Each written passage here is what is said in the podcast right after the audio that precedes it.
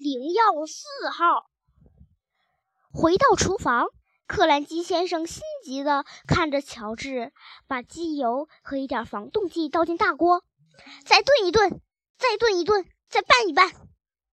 乔治又炖又搅拌。你们永远配不对的，可别忘了，光东西相同还不行，这些东西的数量也得相同。你别插进来，我们干得很好。这就是乔治的零幺四号。克兰基先生跟在他们后面，克兰基太太跟得很慢。啊，再这样弄下去，要弄出一点怪迹来了。把药给他们吃。叽叽叽叽，来试试这个吧。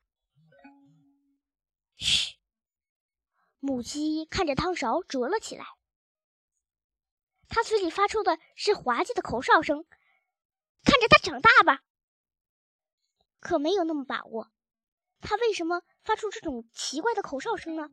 女人别出声，给给他个机会。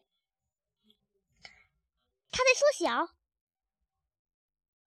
他的确在缩小，不到一分钟，母鸡已经缩的不比一只刚孵出来的小鸡大了，看上去十分滑稽。